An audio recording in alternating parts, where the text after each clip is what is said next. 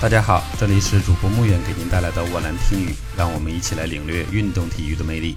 这次东京奥运会，中国取得了三十八枚金牌，有众多的奥运冠军。但为什么就全红婵有铺天盖地的报道，火爆全网？而且冬奥会后的全运会，全红婵的顶流仍然持续不断，成为广大网友的团宠。这里面到底有什么奥秘？今天我们就来简单的剖析一下。原因之一，实力。我们都知道，在体育项目中，努力决定下限，天赋决定上限，这是毫无疑问的。全红婵惊人的弹跳力、极具美感的跳水，都离不开这个小姑娘自身的努力。而且，全红婵私下虽然没心没肺，但比赛期间却很专注、很冷静。而因为年纪小，全红婵向我们展示出的运动员所特有的那种坚定和纯粹，更加具有冲击力。她对奥运的理解是：奥运会就是跳五个动作，全运会有场落后的时候，她和教练说：“我会追回来的。”这就。是拥有实力后的自信，也是顶流之路的基础。原因之二，真实。很多人开始看到全红婵，是觉得这个小姑娘挺有趣的。采访的时候不娇柔不造作，想啥说啥，不说那些客套话。比如她那个关于性格的采访，说自己小时候成绩差，比较喜欢玩游戏，这不就和很多人身边的小孩子一样吗？还有一段采访，问到她的家庭情况，她大大方方地说，父亲都是农村做农活的，还说到自己妈妈出过车祸，住过几次院。然后她就笑着说，感觉自己也要挣钱，好寄回家给妈妈治病。在媒体大范围的报道后，大家明白。了，全红婵的家庭真的是十分普通，甚至可以用困难来形容。一个跳水世界第一的人，却只想逛一次公园，多吃点辣条。她独特的内心，让人们看见了如此单纯的小女孩，让人心疼。正是平凡的人及不平凡的事情，让普通大众关注点落在一个小女孩身上。说到这里，我不仅想到了曾经火爆全网，至今仍高居阅读量前列的名作《凡人修仙传》。为什么那么多人喜欢？最大的原因无非就是剧情合理，即使是扮猪吃老虎。